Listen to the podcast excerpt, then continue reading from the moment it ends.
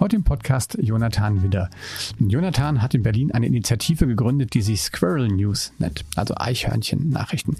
Das heißt, dort sammeln er und seine Mitstreiterinnen und Mitstreiter alle Nachrichten, die für eine positive Zukunft wichtig sind, wo tolle Sachen genannt werden und nicht nur schlechte News verbreitet werden.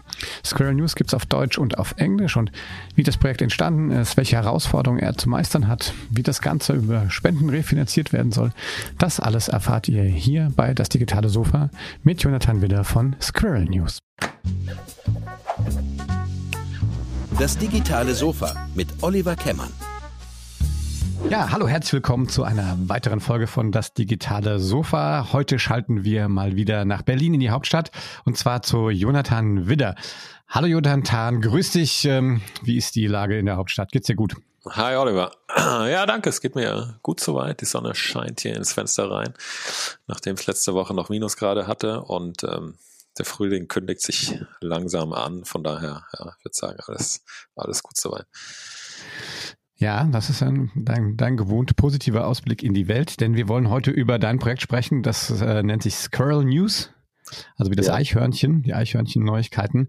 Und ähm, ich bin schon ganz gespannt. Ich würde aber sagen, wie immer, starten wir vielleicht erstmal mit dir, mit deinem Hintergrund. Ähm, wo kommst du her? Was hast du ursprünglich mal gemacht? Und wie kam es dazu, dass du jetzt ein, äh, ein Projekt wie Squirrel News, quasi die äh, ein, eine App, die nur positive Nachrichten eigentlich ähm, äh, zeigt, äh, gegründet hast? Ja, also es war eigentlich ein langer Prozess. Ich habe ähm, schon mit 13 angefangen, den Spiegel zu lesen und äh, habe dann auch irgendwann als es um den Beruf ging. Ich war nicht nur an Journalismus interessiert, aber Journalismus war schon irgendwie immer mit dabei und und so äh, hat sich wie so ein roter Faden immer durchgezogen. Habe da meine die meisten Praktika gemacht und freie Mitarbeit in dem Bereich. Habe Politikwissenschaft studiert, anschließend Soziologie, Soziologie in Kiew und ähm, also in der Ukraine, um mal ein bisschen was anderes zu zu sehen. Ich hatte da irgendwie vorher äh, Freunde äh, kennengelernt aus der Ukraine und habe gedacht, war da zu Besuch und habe dann gedacht, ach, äh, alle gehen in den Westen oder in den Norden, Schweden, äh, Großbritannien, USA. Ich gehe darüber und habe dann meine Masterarbeit über ähm, die Entwicklung der politischen Kultur in der Ukraine geschrieben in den letzten 500 Jahren, äh, entgegen der, der äh, Warnungen meiner Dozentinnen und Dozenten, dass das ein bisschen zu, zu hoch gegriffen ist und so weiter als, als Forschungsgegenstand. Und jetzt, ich hatte das danach wieder äh, vergessen eigentlich, aber jetzt im Nachhinein habe ich gemerkt, dass ich eigentlich schon damals äh, mich mit Fortschritt beschäftigt habe und ähm, wie Fortschritt funktioniert, ähm, äh, wie er zustande kommt, woran es liegt, was die einzelnen Hebel dafür sind. Und als ich dann zurück bin, 2011, äh, wieder nach Deutschland, habe ich äh, mich selbstständig gemacht als freier Journalist habe da erstmal für größere Medien ab und zu geschrieben, Zeit Online, Frankfurter Allgemeine Sonntagszeitung. Ähm, äh, politisches Feuilleton, aber auch äh, Kultur, Film und, und solche Sachen. War aber dann nicht so ganz richtig äh, glücklich mit dem äh, Berufsbild des freien Journalisten, weil es doch schon sehr, sehr viel Arbeit ist für teilweise sehr wenig Geld, auch wenn man irgendwie erfolgreiche Beiträge äh, veröffentlichen kann, da ist trotzdem der, äh, das Verhältnis von Aufwand zu Bezahlung äh, kann auch mal äh, richtig lächerlich sein. Und äh, bin dann irgendwie, habe einen kleinen Umweg gemacht über die Berliner Startup-Szene, die ja im Moment äh, immer wichtiger wird hier als Arbeitgeber. Aber habe dann kurzzeitig in einem äh, Social Media Startup mit wenig Anspruch an Sinn und äh, bin danach in ein Startup gekommen, äh, das hohen Anspruch an Sinn hatte. Sinn ist immer so ein breites Wort, aber äh, trifft in dem Fall als Vergleich ganz gut. Und ähm, habe dann für das Enorm-Magazin die Online-Redaktion aufgebaut mit einem äh, Kollegen und äh, bin da in Kontakt gekommen eigentlich mit dem ganzen Bereich Sozialunternehmertum, soziale Innovationen. Habe dann auch die Schwesterplattform Good Impact äh, schrittweise übernommen. Die war sehr klein, aber ähm, man konnte rumprobieren und auch aggregieren, wie es damals genannt wurde, oder äh, kuratieren. Und da ging es auch um soziale Innovation, gute neue äh, Ideen und Lösungsansätze für, für soziale Herausforderungen. Und da bin ich äh, ein paar Jahre geblieben, habe dann noch viel weiterentwickelt. Wir hatten auch eine App und als es dann irgendwann zu Ende ging, ähm, wollte ich eigentlich äh, trotzdem in diesem Themenbereich weitermachen und äh, gerne was eigenes gründen. Und deswegen habe ich dann mit Squirrel News das einfach mal probiert. War sehr unsicher, ob ich, ob das klappt, ob ich das kann. Ich war vorher kein Gründer in dem Sinn von Anfang an. Und äh, jetzt läuft es doch äh, relativ gut. Also ich bin insgesamt doch positiv überrascht. auch wenn ich natürlich irgendwie wusste und mir klar war, dass es ein Bedürfnis gibt und äh, dass ich das auch irgendwie kann. Aber es war dann doch nicht klar, ob ich es irgendwie, ob es klappt mit dem Verein, dass da auch die Gemeinnützigkeit anerkannt wird und äh, was, ob man es dann schafft, ein Team aufzubauen, wo man auch Englisch, äh, englischsprachige Muttersprachler hat hier in, in Deutschland war alles nicht ganz klar und ähm, läuft aber gut und die Resonanz ist, ist sehr gut eigentlich und ähm, ja, genau, so, so kam es dazu. Vielleicht kannst du mal kurz unseren Hörerinnen und Hörern irgendwie mal grundsätzlich das Funktionsprinzip quasi oder eigentlich die Idee hinten dran äh, erklären, wenn das jetzt vielleicht noch nicht gehört hat. Ähm, also grundsätzlich, ihr seid eine, eine, eine App. Ja. Ähm, gibt es euch auch auf dem Web eigentlich? Weiß genau, es gibt eine, es gibt eine Website, da gibt es eine Webversion. Wir haben die Newsletter, ähm, der auch ähm, entweder einmal die Woche kommt oder dreimal pro Woche. Da kann man sich die Frequenz aussuchen.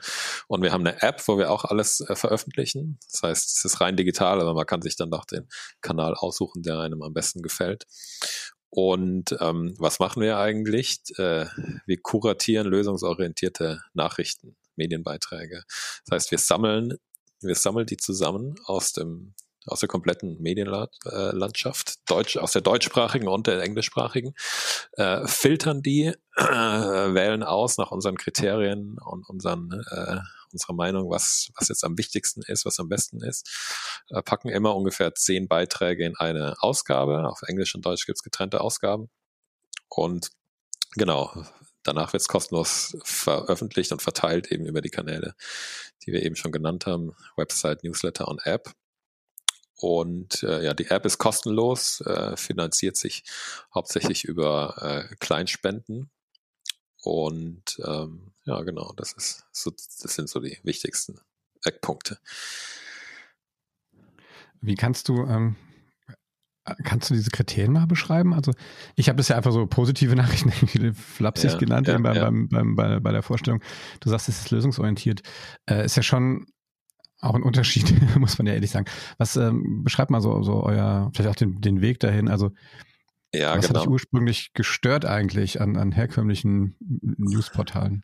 Genau, also es gibt schon einen Unterschied, wobei die, die, die Analyse von den äh, Problemen in der Medienlandschaft, Medienwelt aktuell ist eigentlich noch relativ ähnlich. Das heißt, es, es überwiegen einfach, es gibt, ein, es gibt auch Studien dazu, es gibt ein großes Übergewicht an, äh, an Beiträgen mit einem negativen Fokus, ohne Problemlösungsperspektive, Katast wir kennen es ja alle, Katastrophen, Konflikte, äh, Scheitern von Politikern, äh, Kriege, Apokalypse und so weiter. Die Medien sind äh, voll davon, sind nicht nur voll davon, aber mir wird doch ähm, immer wieder ordentlich zugeballert damit. Und ähm, das hat löst verschiedene äh, oder führt zu verschiedenen Problemen bei den äh, bei den Leserinnen und Lesern. Also man wird irgendwie, man hat einerseits ein negativ verzerrtes Weltbild, also man denkt, dass äh, wirklich ständig fünf vor zwölf ist und es nur noch alles in Bach runtergeht und das ist einfach äh, nicht so. Abgesehen davon verliert man auch irgendwann die, die Hoffnung, äh, noch was ändern zu können. Äh, man meint, das ist unabwendbar und weiß auch, wenn man es doch will, dann oft nicht gar nicht so gut, wie man es eigentlich machen sollte. Und deswegen ist es ähm, wichtig, dem was entgegenzusetzen. Und äh, einerseits ist natürlich wichtig, bisschen mehr Positives reinzubringen. Ja, also es ist auch Sachen, die gut gelaufen sind. Positiv, wir sagen da, wir nehmen dann äh, positive Entwicklungen, äh, auch längerfristige Entwicklungen oder ähm, auch kleinere Erfolgsgeschichten, Porträts, Geschichten des Gelingens, wie äh, Harald Welzer das nennt. Und ähm, es reicht aber nicht einfach nur was Positives reinzubringen, weil äh, das Problem ist auch, also positiv ist schon, ist ja gut, aber es führt zu vielen Missverständnissen. Also der Begriff, wenn man äh, dann mit anderen Journalisten drüber spricht, positive Nachrichten, dann führt es immer zu dem äh, Missverständnis, äh, dass die Leute denken, okay, die wollen jetzt das Negative ausblenden, die wollen die Probleme ausblenden, die wollen alles äh, die, äh, rosa die, äh, für die ist die Welt irgendwie äh, rosa-rot und der Rest äh, interessiert sie nicht. Und so ist es ja eigentlich nicht. Also es gibt zwar Medien oder irgendwelche äh, Blogs und Instagram-Accounts, die das, die so in die Richtung gehen. Aber ähm, das Wichtigste ist ja eigentlich nicht, die Probleme zu verdrängen, sondern eben Lösungen dafür zu finden. Und deswegen äh, mag ich, bevorzuge ich den Begriff des lösungsorientierten Journalismus, weil er einfach immer, äh, weil er das, ja, den, das Wort Lösung schon im, im Begriff drin hat. Und äh, bei der Lösung ist klar, die Lösung gibt's nur, wenn es auch ein äh, Problem gibt. Keine Lösung ohne Problem. Und gleichzeitig ist es irgendwie am Ende ja doch das Positivste, wenn man das, äh, das Schlechte nicht verdrängt, sondern eine Lösung dafür findet oder einen Weg, wie man damit klarkommt. Das ist ja eigentlich das, das Befriedigendste am Ende und auch das, was am Ende äh, das beste äh, Gefühl auslöst sozusagen. Und ähm, deswegen nutzen wir den Begriff des lösungsorientierten Journalismus. Und ähm, genau, dann ist natürlich die Frage, welche Kriterien äh, setzt man da an? Das ist relativ komplex. Ähm, sehr gut sind die Kriterien des Solutions Journalism Network. Das ist eine Organisation in den USA. Ähm, mittlerweile wahrscheinlich die, die beste und größte Organisation, äh, die den äh, Lösungsjournalismus, so wie sie das nennen, äh, vorantreibt. Versucht auch, äh, oder ganz viele Journalisten auch ausbildet, trainiert und äh, oder weiterbildet in der in diesem äh, Themenspektrum. Und die haben fünf Kriterien aufgestellt das erste ist, der Beitrag muss hauptsächlich äh, sich mit der Lösung beschäftigen und nicht nur so ein kleines bisschen am Rand. Dann muss er ins Detail gehen, also fragen, wie funktioniert die, die Antwort oder die, äh, der Lösungsansatz? Wie funktioniert der? Wie funktioniert der im Detail? Also das richtig beschreiben, sich dafür interessieren, nicht einfach nur, oh, hier ist was Tolles passiert und fertig, ja, sondern muss schon auch wirklich das verstehen. Und man muss die Pros und Kontras verstehen. Also einerseits, idealerweise gibt es dann, das dritte Kriterium, äh, gibt es äh, gibt's, äh, Hinweise auf die, die Wirksamkeit von der Lösung, von einem Ansatz. Ähm, also auch datenbasiert, dass es wirklich Hand und Fuß hat und nicht irgendwie nur so äh, Fantasie ist oder, oder Meinung. Das ist auch wichtig, dass man es vom Meinungsjournalismus unterscheidet. Andererseits sollten aber auch die, äh, die Grenzen des äh, Lösungsansatzes aufgezeigt werden. Das heißt, ähm, es bringt auch nichts, alles irgendwie übertrieben abzufeiern, wenn es irgendwie nur ein äh, kleiner Baustein äh, von einem größeren, komplexen äh, Ansatz ist oder einer größeren Herausforderung, sondern muss es irgendwie realistisch einordnen und zeigen, okay, das kann's, das kann's nicht, hier ist es noch unklar das ist auch wichtig, damit man eben nicht das, das Positive zu sehr übertreibt und dann doch Gefahr läuft, irgendwie ähm, ja, zu übertreiben und ein bisschen äh, rosa zu färben, wo es doch in, in Wirklichkeit irgendwie ähm, schwieriger ist. Also es sollte auf jeden Fall realistisch sein, muss sich dann dadurch eben auch sehr, sehr kritisch äh, mit den Lösungen, Lösungsansätzen auseinandersetzen, aber Trotzdem ist es wichtig, überhaupt einen Fokus auf sie zu legen.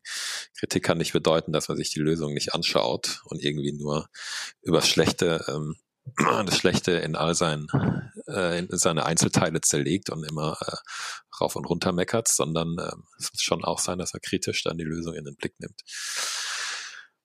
Genau, das sind wichtige Kriterien und bei Squirrel News ja, fügen wir dann halt, wie gesagt, noch irgendwie auch mal ähm, Porträts von Personen äh, hinzu, die was, die was anders machen, die auf gute Ideen gekommen sind, wie sagen wir mal die, die Oma, die äh, Lego-Steine, äh, Rollstuhlrampen aus Lego-Steinen baut. Ich glaube sogar, die kommt aus der Pfalz, aber ich bin mir nicht mehr ganz sicher.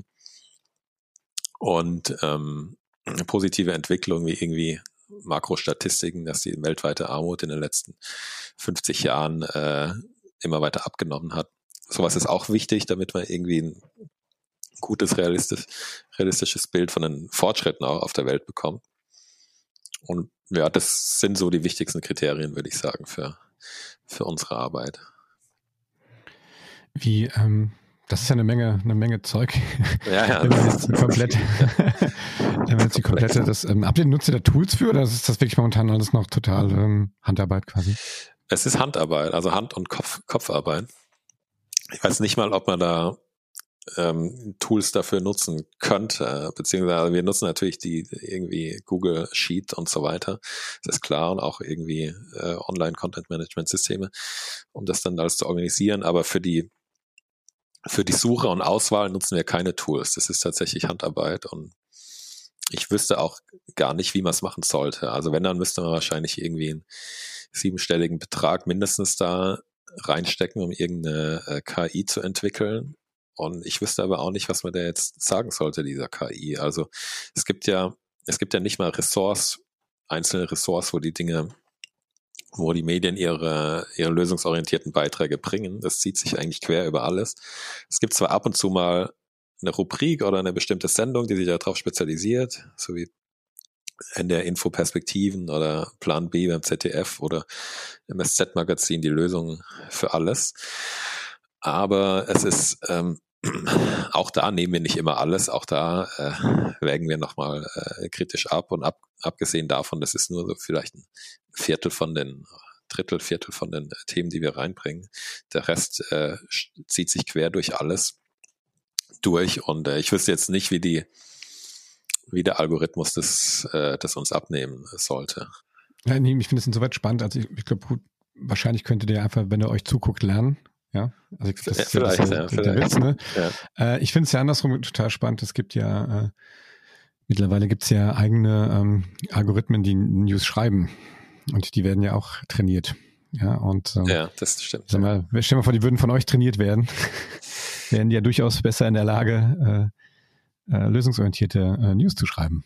Das, ja, das ist eine gute Frage. Also wir, hat, wir hatten tatsächlich ein, sogar in unserer, äh, ich glaube letzte Woche in unserer Ausgabe einen Artikel von äh, Adrian Kreie aus der Süddeutschen Zeitung, äh, der darüber geschrieben hat, welche Chancen es bieten kann, wenn äh, Algorithmen mithelfen beim Journalismus und welche Chancen und welche Risiken es dabei gibt. Und ähm, er hat aber auch nochmal darauf hingewiesen, dass wenn die Texte, da wo die Texte wirklich selbst geschrieben werden, dass sich das eigentlich erstmal auf Börsenberichte und äh, Sportergebnisse beschränkt. Also bei den komplexeren Texten sind die, sind die Algorithmen noch nicht so weit. Hm. Vielleicht könnten sie bei der Themenauswahl oder bei dem Vorfilter ein bisschen helfen, ja, aber vielleicht könnte man sogar mit Google Alerts irgendwie noch ein bisschen mehr, noch mehr machen. Äh, ist schon eine Möglichkeit, aber ähm, ich denke am Ende so den Feinschliff, den muss schon bis auf weiteres erstmal äh, menschliches Gehirn machen, besser mehrere zusammen. Und ähm, ja, genau. Aber wer weiß, ja, also spannend ist es, ist es schon. Ähm, wie groß ist äh, euer Team? Also wie viele, wie viele Leute sind jetzt immer da beschäftigt und sind das alles Journalisten oder gibt es ganz verschiedene? Wir sind ein bisschen mehr als als zehn ähm, und in der deutschen Redaktion, in der englischen sind wir jeweils so drei. Und ähm, also mit mit unterschiedlichem mit unterschiedlicher Arbeitsintensität. Und äh, daneben haben wir noch äh, zwei Entwickler mittlerweile und noch äh, Leute, die uns im Bereich PR und Social Media unterstützen, bei Design auch bisschen und und UI UX und ähm, was habe ich vergessen? Ähm, ja, ein kleines bisschen äh, Marketing auch noch und ja, mal hier und da noch was. Aber das sind so die, ja genau, das sind die Bereiche. Und also Journalismus auf der einen Seite, aber auch noch eben alles, was dazugehört, wenn man so ein kleines Startup aufbaut. Tech-Startup sozusagen. ja, genau. Mich erinnert es so ein bisschen immer, oder als ich das jetzt äh, das erste Mal jetzt auch von gehört habe. Ähm, mir fällt bestimmt auch noch ein, wo ich das, wie ich über euch gestolpert bin.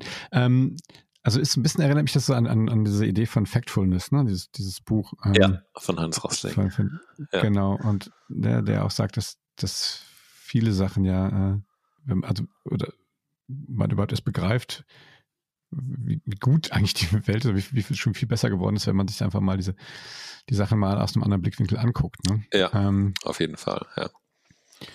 Gibt es da, gibt's da Studien, also wie dass so eine ähm, so eine positive oder eine, eine lösungsorientiertere Sichtweise äh, den, den Menschen eigentlich auch hilft? Also gerade in einer Zeit wie jetzt? Ähm, ich denke schon, wobei ich weiß nicht, ob es jetzt Studien direkt äh, zu Corona gibt. Das sind, glaube ich, nur so, das sind erstmal so subjektive Wahrnehmungen. Wobei gerade, also wir hören immer wieder fast wöchentlich, dass Leute sagen, das ist genau das, was es jetzt braucht. Hm. Ähm, es gibt aber schon, äh, also es gibt eigentlich eine ganze Menge Studien dazu. Und es gibt auch Studien, also die Frage ist natürlich, was heißt jetzt, was genau heißt helfen, aber es gibt äh, äh, schon Studien, die zeigen, dass eben die äh, der Stress nachlässt, ja, der Stress und die Frustration, die ausgelöst werden durch den Konsum von äh, Katastrophennachrichten und so weiter. Und ähm, das ist, ich weiß jetzt gar nicht mehr genau, was sonst noch alles da im Detail rausgekommen ist, aber es gibt Studien, die belegen, dass die die Leute das, dass es ja den Leuten psychologisch hilft, dass sie es gerne lesen, dass auch die Verweil, dass die Klicks genauso gut sind wie sonst, was ja oft anders ähm, angenommen wird und dass die Verweildauer oft sogar länger ist als bei anderen Nachrichten. Ähm, von daher, das ist schon was, was die Leute, äh, was die Leute wollen und was sie auch brauchen, glaube ich. Also ich denke, es ist ein menschliches, grundlegendes menschliches Bedürfnis, äh, was es erfüllt. Eben, dass man sich nicht ganz so, so hilflos fühlt, sondern auch sieht, okay, hier wird was besser und äh, hier wird was besser gemacht, hier gibt's Auswege oder hier kann ich vielleicht auch selber, selber mithelfen oder selber ähm, sehe ich auch, wie was funktionieren kann. Also es ist schon so ein Empowerment eigentlich für die Leute.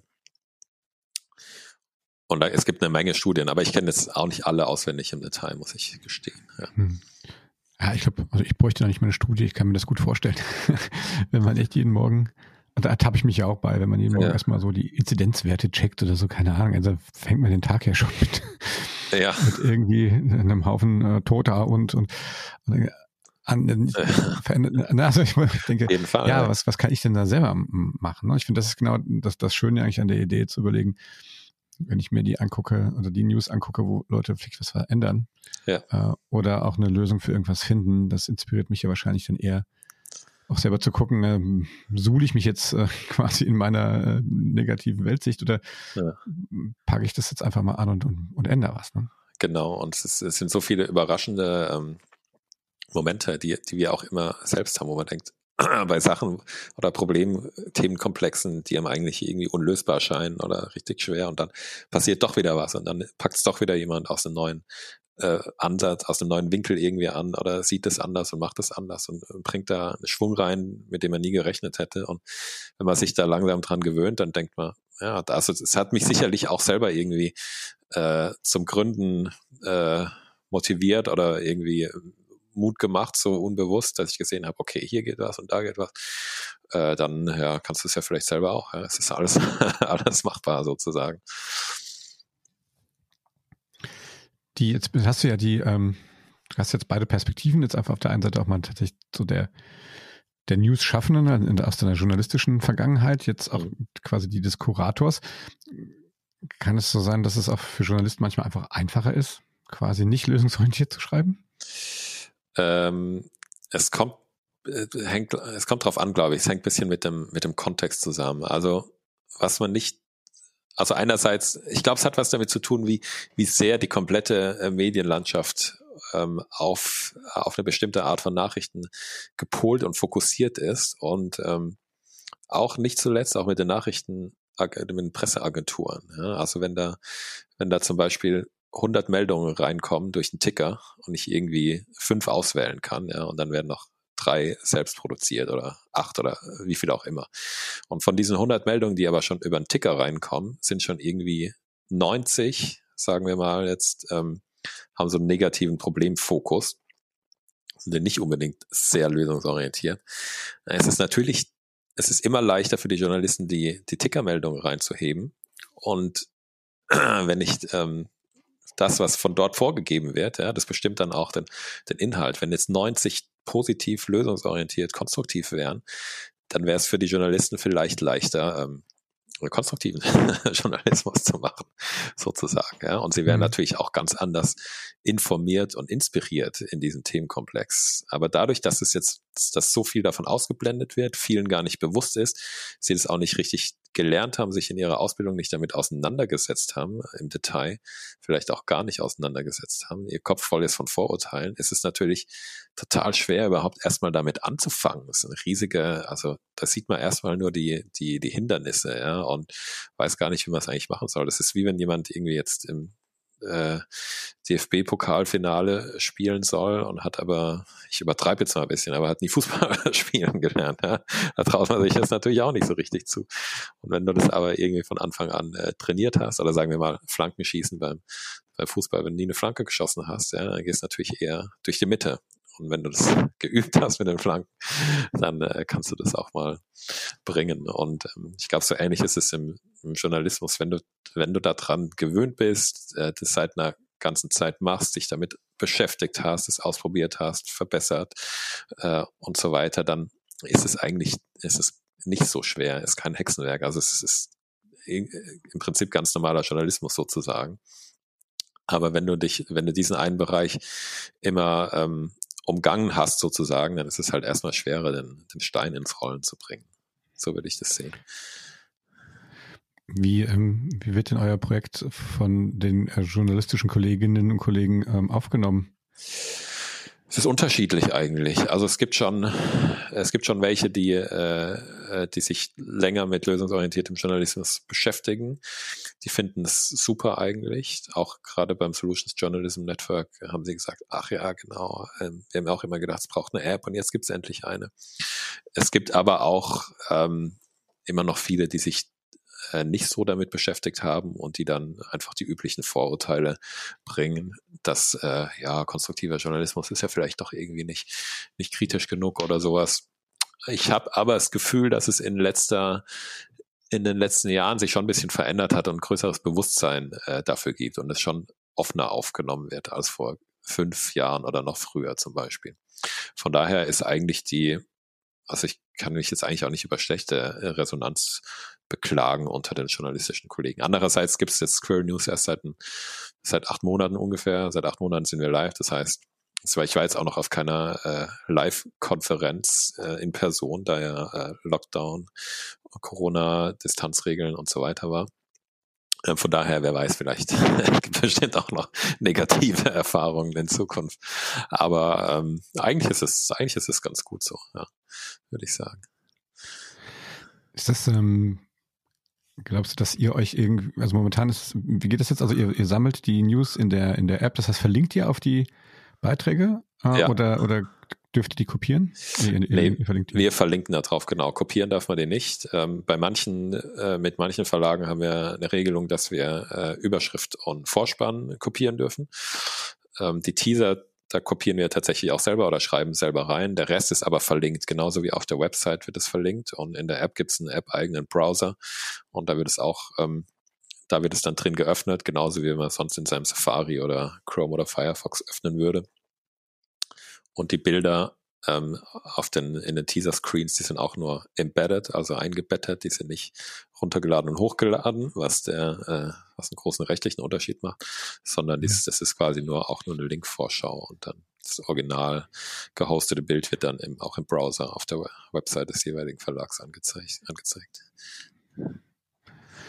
Ähm, könntest du dir vorstellen, dass ihr irgendwann mal in der Zukunft auch eigene Beiträge schreiben werdet? Ich kann mir das schon vorstellen. Also das war eigentlich eine ganze Zeit lang äh, mein, mein Ideal sozusagen. Auch ähm, als ich in der Vergangenheit im Kuratieren rumprobiert habe, habe ich am Anfang gedacht, ach, das ist doch irgendwie, ähm, ist auch, ja, noch selber schreiben wäre dann schon irgendwie dann das Beste und so, der, der Königsweg.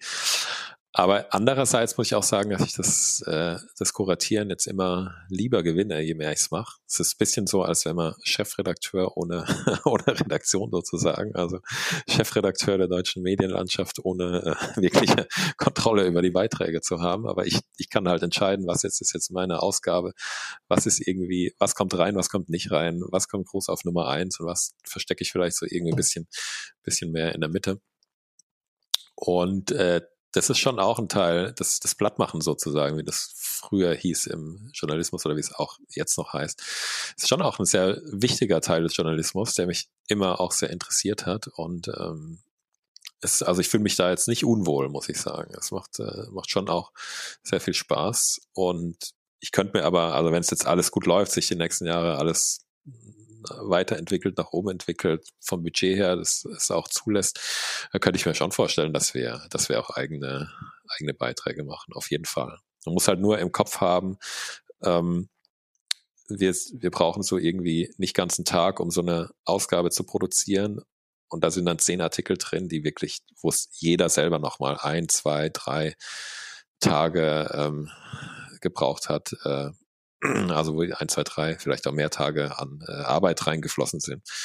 Und das ist schon, dadurch, dass die Leser das sonst nicht kriegen, ist es sehr, sehr viel wert für sie. Und wenn wir, wenn wir selber was machen, dann gibt es noch so einen kleinen, ist es ein kleiner Bonus obendrauf, aber es ist für die Leute eigentlich gar nicht so wichtig, ob wir, wir selber schreiben oder ob jemand anders es schreibt, sondern die wollen einfach äh, die, die Sachen lesen, gute Sachen, gute Texte, äh, spannende Projekte und so weiter, neue Einsichten.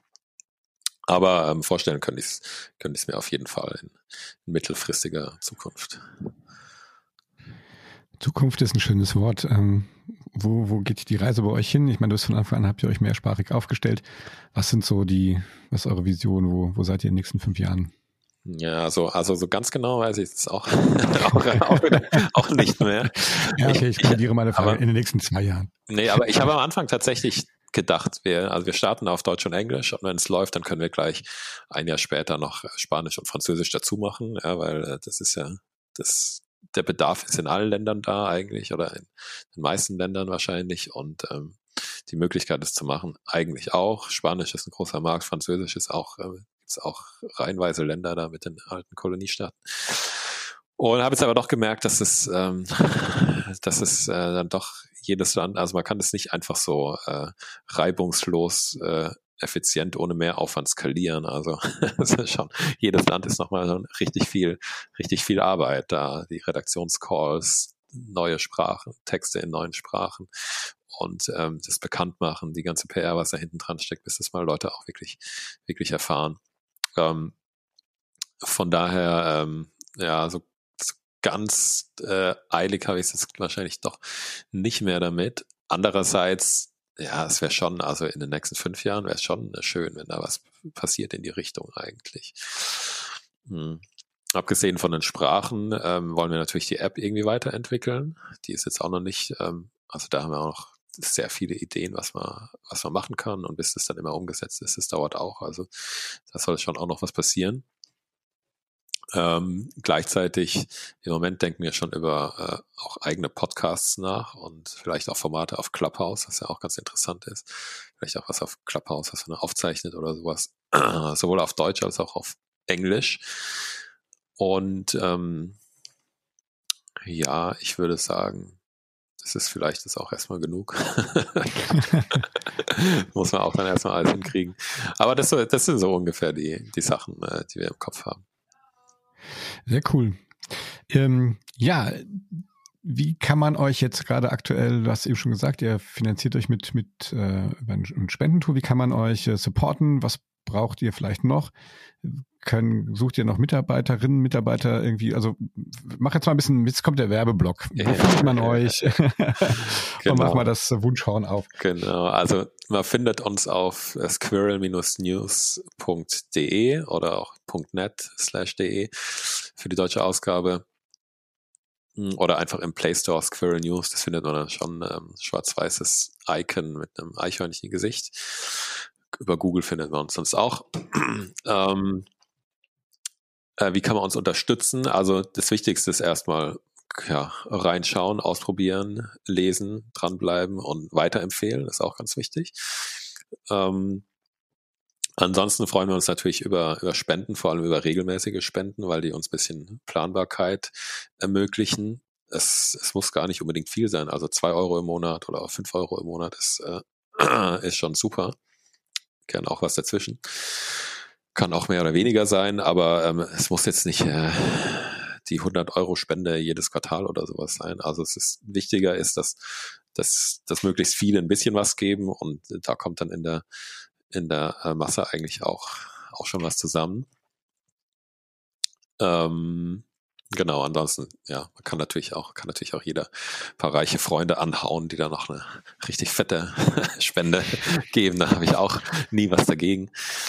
Ähm, wobei wir genau eigentlich erstmal davon abgelassen haben, uns jetzt nur durch große Stiftungen äh, finanzieren zu lassen, weil man da am Ende doch äh, die Unabhängigkeit bisschen drunter leidet. genau, das ist das, äh, das ist die finanzielle Unterstützung, die wir natürlich auch brauchen. Und ähm, Mitarbeit geht, wobei wir im Prinzip eigentlich jetzt mittlerweile auch schon ganz gut aufgestellt sind. Also ähm, wir suchen jetzt nicht mehr aktiv nach Leuten. An der einen oder Stelle, an der anderen Stelle verändert sich mal was, aber ähm, es kann auch immer jeder, jeder sich gern melden, der gern was machen würde, auf jeden Fall. Aber es ist nicht so, dass wir jetzt unbedingt noch ähm, Leute für die, die und die Redaktion brauchen oder, oder sonst was. Also vielleicht bisschen PR-Unterstützung im, im englischsprachigen Raum, das wäre ganz gut. Auf Deutsch auch immer, immer gern PR, aber in den Redaktionen und außenrum sind wir eigentlich ganz gut, ganz gut dabei. Wobei, ich sag mal, im Entwicklungsteam äh, sind wir jetzt schon zwei, aber die hätten wahrscheinlich auch nichts dagegen, äh, wenn noch jemand dazu stößt, sag ich mal. Ja, ja, genau, das, das ist so das Wichtigste. Sehr schön. Ähm, dich findet man auch irgendwie, glaube ich, auf den üblichen Portalen, ne? Ähm, ja, genau. Und so weiter. Genau, wenn man da vielleicht auch nochmal nachfragen jetzt im Anschluss an unseren schönen Austausch hier hat. Ja. Ähm, ja, Jonathan, ich wünsche dir viel Erfolg für, für dein Projekt. Ich, ich finde es äh, super klasse. Es tut richtig gut, einfach auch mal so Sachen, auch mal ein anderes Format einfach da mal zu konsumieren und nicht nur, sie hat morgens, äh, jetzt wo Trump nicht mehr da ist, ich weiß ja gar nicht, ne? Was macht man mit einem Tag, wo nicht irgendeine Katastrophe anfängt? Ich bin auch neue Lesegewohnheiten. Ja, ähm, ein guter ja, Zeitpunkt. Ja, ein guter Zeitpunkt, ne, auf Squirrel News, Squirrel geschrieben, äh, News, genau. umzusteigen. Ähm, ja, Jonathan, vielen Dank, dass du dir die Zeit genommen hast, hier auf das digitale Sofa mit mir über dein Projekt zu sprechen. Danke ähm, ebenfalls. Ja, gerne. Und wie gesagt, liebe Leute da draußen, lest äh, lösungsorientierte ähm, Nachrichten. Und zwar auf der App Squirrel News, die ihr im App Store findet und ähm, auch im Internet einfach irgendwie googeln könnt. Ähm, ja, wenn es euch gefallen hat hier mit dem digitalen Sofa, dann gebt uns auch einen Daumen hoch und äh, empfehlt uns auch weiter die Squirrel News. Und äh, ja, ich hoffe, wir hören uns auch beim nächsten Mal wieder. Immer wieder Dienstagmorgens gibt es das digitale Sofa frisch auf eure Ohren. In diesem Sinne, äh, lieber Jonathan, viele Grüße nach Berlin, bleib gesund und äh, bye bye. Dankeschön. Grüße nach Mainz. Bye bye.